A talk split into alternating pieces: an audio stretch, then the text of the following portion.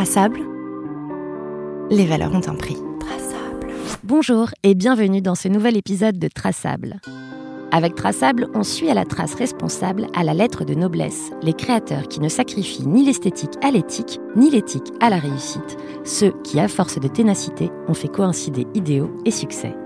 Le brillant univers en extension de Courbet est une alternative, la peinture d'une société où le diamant se cultive et où l'or se recycle pour briller d'un éclat plus responsable et d'autant plus précieux.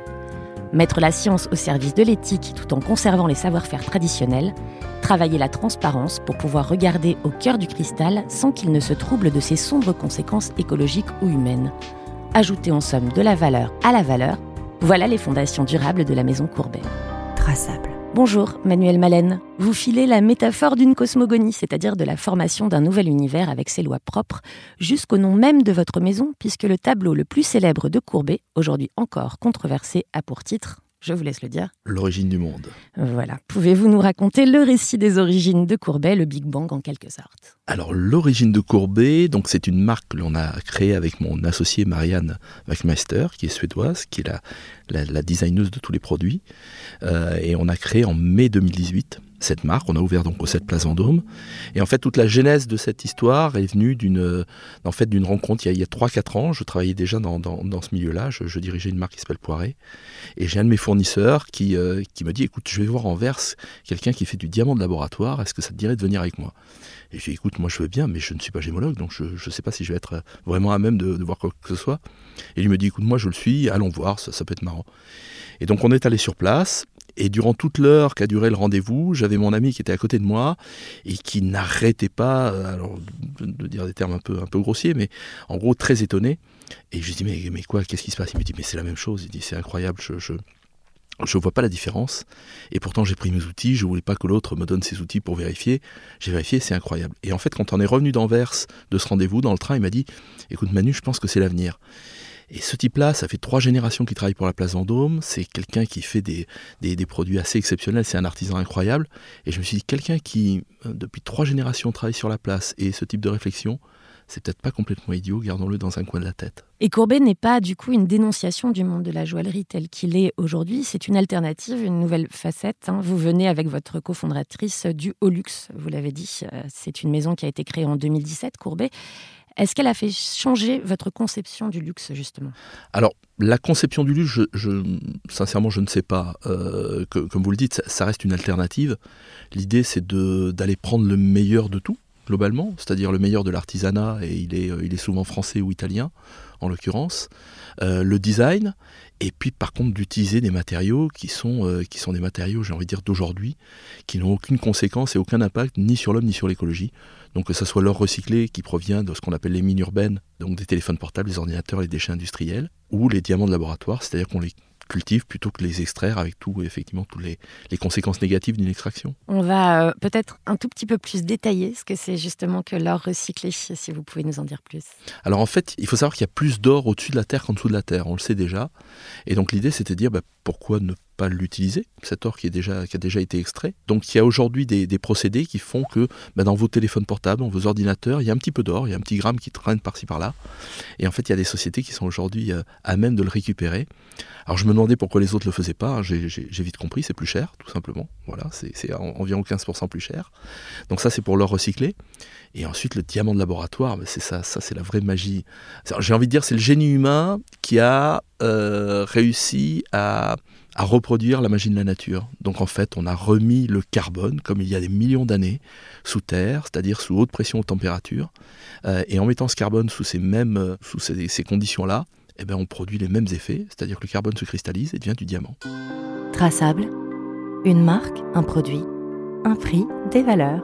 Est-ce qu'il y a une vraie différence entre le diamant de culture ou le diamant de synthèse et le diamant naturel? À part son origine, il y en a un qui est sol et l'autre hors sol, mais c'est la seule différence que, l'on a, c'est exactement la même chose je fais souvent une comparaison entre un euh, morceau de, un glaçon que vous prenez dans votre congélateur et, un morceau de glace que vous prenez euh, sur la montagne. Bah, c'est la même chose, ça reste de l'eau euh, qui s'est formée en glaçon. Bah, c'est exactement la même chose. Donc voilà, donc il y a l'idée c'est de dire euh, il faut savoir que sous terre ça s'est fait en quelques jours voire quelques semaines. Ensuite on a mis des millions d'années à le trouver, le fait qu'il remonte ou qu'on aille le chercher. Ben là pareil dans, en laboratoire ça prend quelques jours ou quelques semaines. Et surtout, cette magie-là, c'est qu'en fait, on a la même incertitude de résultat quand on fait un diamant. C'est-à-dire qu'on lance le processus, mais on ne sait pas si on aura du beau diamant, du moyen ou du très vilain. Donc, euh, donc voilà, donc euh, c'est assez complexe. Et en fait, ce qui est difficile à faire, c'est de faire des beaux, gros diamants. Mais tant mieux, ça les rend sûrement plus rares et donc d'autant plus précieux, j'imagine. Ah ben, si, on parle de rareté, en tous les cas, si le luxe était la rareté, le luxe il est chez nous, ça c'est évident. Il faut savoir qu'aujourd'hui, la production de diamants, donc euh, en laboratoire, c'est moins de, moins de 2% de l'extraction. Et aujourd'hui, donc l'année précédente c'était encore moins, etc. Donc c'est très très rare. Les diamants de laboratoire sont absolument très très rares. Parce que c'est une révolution assez récente finalement ce diamant de laboratoire. Alors pour la joaillerie c'est une révolution assez récente effectivement, ça fait, ça fait 7-8 ans maintenant. Pour l'industrie ça fait plus longtemps en fait, ça fait, ça fait 70 ans qu'on sait faire du diamant pour l'industrie, mais pour l'industrie on faisait de la poussière de diamant. Et la poussière de diamant, bah, effectivement, on se, fiche de savoir si elle est grosse, si elle est pure, si elle est blanche, si elle est avec des impuretés ou pas. Donc, euh, or, c'est tout ce qui nous intéresse, nous, dans la joaillerie en fait, ça fait 7-8 ans maintenant qu'il y a quelques laboratoires qui se sont lancés dans ce processus et qui ont réussi à obtenir des résultats assez incroyables. Traçable, les valeurs ont un prix. Comment fait-on pousser du diamant? Dans une capsule, euh, donc dans un laboratoire, on va mettre des, euh, des matrices de diamants. Des matrices de diamants, c'est quoi? C'est des plaques de diamants, environ 1 cm sur 1 cm, qui a l'épaisseur d'une feuille de papier. Euh, on va en mettre une vingtaine. Et là, on va envoyer du gaz chargé en carbone et on va le soumettre à haute pression de température. Et là, les atomes vont venir tomber et vont se fixer sur, les, euh, sur ces matrices et ça va pousser. Voilà. Donc ça pousse. Alors il faut du temps. Hein. Il faut savoir pour faire des diamants de 1 carat, il faut entre 3 et 4 semaines. On pense que c'est le temps qu'il a fallu dans la nature, à peu près. Mais par exemple, sur cette vingtaine de diamants, au bout de, de 4 semaines, on va récolter tout ça. Et sur ces 20 diamants, il y en aura à peu près 7 de très beaux, 7 de moyens et 6 qui repartiront à l'industrie parce qu'ils sont pas beaux. Et plus on va vouloir un diamant gros, plus on va laisser du temps mais plus on laisse du temps, plus on augmente l'incertitude qui va avec. Donc, euh, en fait, il y, a, deux technos pour faire le diamant. Il y, a la techno qui, reproduit ce qui s'est passé dans le sol, et il y a la techno qui reproduit ce qui s'est passé dans l'espace. Parce qu'il faut savoir, il y a du diamant dans l'espace. On pense qu'il y a une planète faite de diamants. On a trouvé des diamants dans les météorites. Donc, mais globalement, c'est à peu près la même, euh, techno. Euh, il faut savoir, par exemple, nous, on a vendu le plus gros diamant de laboratoire jamais créé. C'est un 9 carats. Il est de couleur E, ce qui est extraordinaire. Alors, il faut savoir, dans, le diamant, je vous fais un petit cours rapide. Il y a ce qu'on appelle les 4 C. Cut, color, clarity, carat. Carat, c'est la grosseur, le poids du diamant. D'accord? Cut, c'est la manière dont il est taillé. C'est pas le fait qu'il soit rond, carré ou, ou, ovale. C'est, par exemple, sur un diamant rond, il y a 57 facettes. Si elles sont taillées à la perfection, la lumière va se refléter dedans de manière incroyable. Ensuite, clarity, c'est les impuretés, les taches de naissance du diamant. Il y en a plus ou moins. On les voit à l'œil nu, on les voit avec une loupe 10 fois, une loupe 20 fois, ou il n'y en a pas du tout. Et ensuite, il y a la couleur. Pour nous, la couleur, c'est le plus important. La plus belle couleur du diamant est représentée par une lettre, le D. D comme diamant, c'est facile. Et ensuite, ça descend. D, E, F, G, H, etc. Nous, la particularité, c'est qu'on n'utilise que du DEF. Parce que c'est le plus beau, c'est le plus blanc. Et chez nous, d'ailleurs, il n'y a pas besoin de lumière extérieure et on monte les diamants dans leur, dans leur univers normal, entre guillemets. Il y a pas, c'est pas avec lumière directionnelle, etc. Et donc là, en l'occurrence, ce diamant de 9 carats, c'était un E, donc on est très proche de la, de, la plus belle. Et il faut savoir que ce diamant-là, il a fallu un an pour le faire. Il a fallu un an. Alors il n'a pas fallu un an de culture, il a fallu trois échecs et une réussite. C'est-à-dire que, comme je vous disais euh, tout à l'heure, c'est-à-dire l'incertitude de résultat, elle est toujours là. Et donc, euh, ben, à la fin, on récolte et puis ben, on s'aperçoit que, ah ben non, c'est pas du tout la couleur qu'on pensait avoir, c'est pas du tout la pureté, et donc ben, on recommence, on repart à zéro. Traçable, le podcast des marques exigeantes et responsables. Et est-ce que vous avez eu des difficultés pour faire accepter justement un diamant de synthèse dans le milieu des joailliers auprès des clients? Est-ce que vous auriez des anecdotes à nous raconter sur ce sujet? Ah oui, oui, il y en a. effectivement, on est, un petit peu un trublion. En plus, on arrive place Vendôme. La chance que l'on a, Marianne et moi, c'est d'avoir un background dans ce milieu-là. Donc on est euh, quelque part, euh, on est légitime pour, arriver à euh, sur cette place. Par contre, oui, il y, a beaucoup de choses. Ce diamant de synthèse, déjà le terme synthèse, c'est-à-dire que le terme synthèse, il est faux. Scientifiquement, la synthèse, c'est plusieurs éléments qu'on synthétise en un. Or là, ce n'est que du carbone qui devient du carbone. Donc le terme est faux scientifiquement. Aux États-Unis, il a été abandonné et maintenant ça s'appelle diamant de culture ou diamant de laboratoire ou man-made diamond. Mais c'est vrai que ce, terme-là, il plaît encore beaucoup au lobby des, euh, miniers, donc, euh, donc je comprends qu'il dure. Maintenant, on va se battre un petit peu contre ça. Non, mais c'est clair que bah, c'est une petite révolution, donc c'est vrai que c'est un peu compliqué à faire passer. Il y a surtout un manque d'éducation, ce qui est normal, hein, puisque c'est quelque chose de complètement nouveau. Il faut le faire connaître, il faut faire comprendre aux gens que c'est la même chose. Donc voilà, mais c'est vrai que euh, comme anecdote, euh, oui, aujourd'hui, quand je suis interviewé, parfois, en face de moi, j'ai le patron des mines mondiales. Donc, euh, je trouve que c'est quand même l'artillerie lourde. C'est nous faire beaucoup d'honneur. C'est très sympa. Mais, mais bon, ça montre aussi que bah, peut-être ça leur fait un peu peur. Et justement, vos collections et votre maison emploient souvent pardon, le champ lexical de la Terre, de la, de des planètes. Est-ce que c'est justement pour rappeler la connexion qui existe encore entre ce diamant de culture et l'origine minérale de la chose? Complètement. L'idée, c'est de dire, mais attendez, il faut savoir, les plus gros trous faits par l'homme sur la Terre, c'est des mines de diamants. Il faut savoir que pour aller chercher un carat de diamant, un carat c'est 0,2 grammes. On va jusqu'à extraire, dans les pires conditions, mais on va jusqu'à extraire 250 tonnes de minerais. 250 tonnes de minerais, vous imaginez, pour 0,2 grammes. Donc euh, cette connexion du minéral, etc., elle est, formidable. cette pierre, elle est formidable, mais elle a, sa part sombre, et cette part sombre, c'est euh, l'extraction. Donc nous, l'idée, c'était de dire, attendez, on ne va pas enlever ce rêve du diamant, il a des propriétés incroyables, gardons ce rêve et essayons de gommer cette partie un petit peu, un petit peu sombre. Est-ce que c'est pour ça que vous avez conçu toute une ligne de bagues de fiançailles qui est destinée aux millennials, justement pour ce côté euh, peut-être plus connecté, plus sensibilisé? Alors, je, pense qu'effectivement, cette conscience écologique, elle est de plus en plus présente, et évidemment, elle est encore plus présente chez les générations, euh, euh, les, jeunes générations. Ça, c'est une évidence. Et puis le diamant, le passage obligé du diamant, c'est les bagues de fiançailles. Donc, effectivement, là, il y a un petit, un petit croisement qui est intéressant. J'ai envie de dire, ce qui est, ce qui est intéressant dans ce, dans, en tous les cas par rapport à la bague de fiançailles, c'est que je pense qu'elle correspond tout à fait à leur conscience écologique, à leur besoin de sens. Ça, c'est euh, évident. Il faut savoir que ce diamant-là, il est un peu moins cher. Euh, autant l'or est plus cher, autant ce diamant-là est, moins cher. Alors il est moins cher, juste une petite aparté, mais il est moins cher parce qu'il y a moins d'intermédiaires tout simplement. Il faut savoir qu'il est trois fois plus cher à produire qu'à extraire. Et pourtant on arrive à le vendre 40% moins cher. Il y a juste beaucoup moins d'intermédiaires. Donc, et en fait, pour revenir à cette histoire du prix, c'est que dans le cas des bagues de fiançailles, très souvent, ce qui se passe, c'est que les gens ne bougent pas leur budget, mais ils prennent mieux. C'est-à-dire ils upgrade la bague. Et donc pour cette bague qui est chargée d'émotions, qui est chargée de symboles, de sens, eh ben, elle va être plus belle.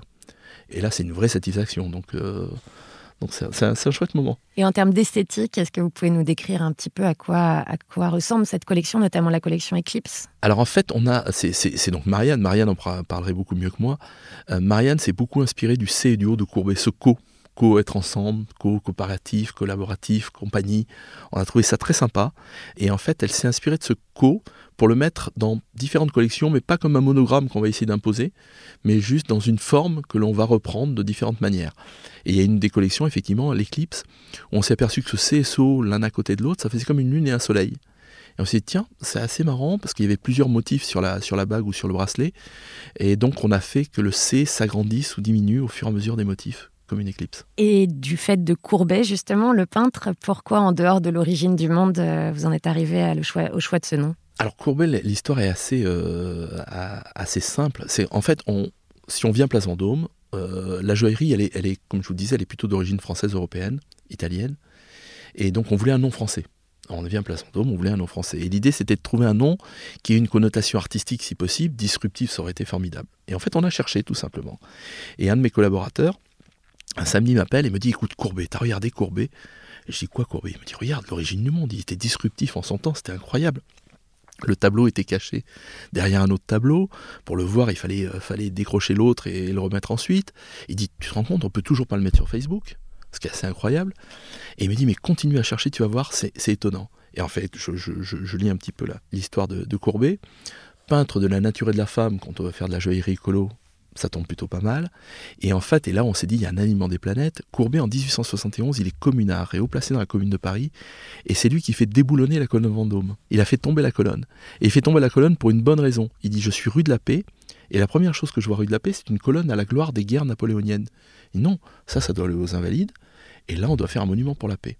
Donc quelqu'un qui a voulu changer la place Vendôme pour une bonne raison, ça avait quand même pas mal de sens. Et pourquoi d'ailleurs ce choix de la place Vendôme? Qu'est-ce que ça représente dans la, dans la joaillerie? Alors il y, a plusieurs choses. Il y a, effectivement ce, choix qui va être de, de, dire bah, si on, arrive avec une alternative, cette alternative, elle mérite d'être place Vendôme. C'est-à-dire qu'elle mérite d'être dans, dans, l'antre de la joaillerie mondiale, avec les mêmes conditions de savoir-faire, de créativité. Euh, euh, nous, les pierres qu'on utilise sont les parmi les plus belles hein, termes de couleurs, etc.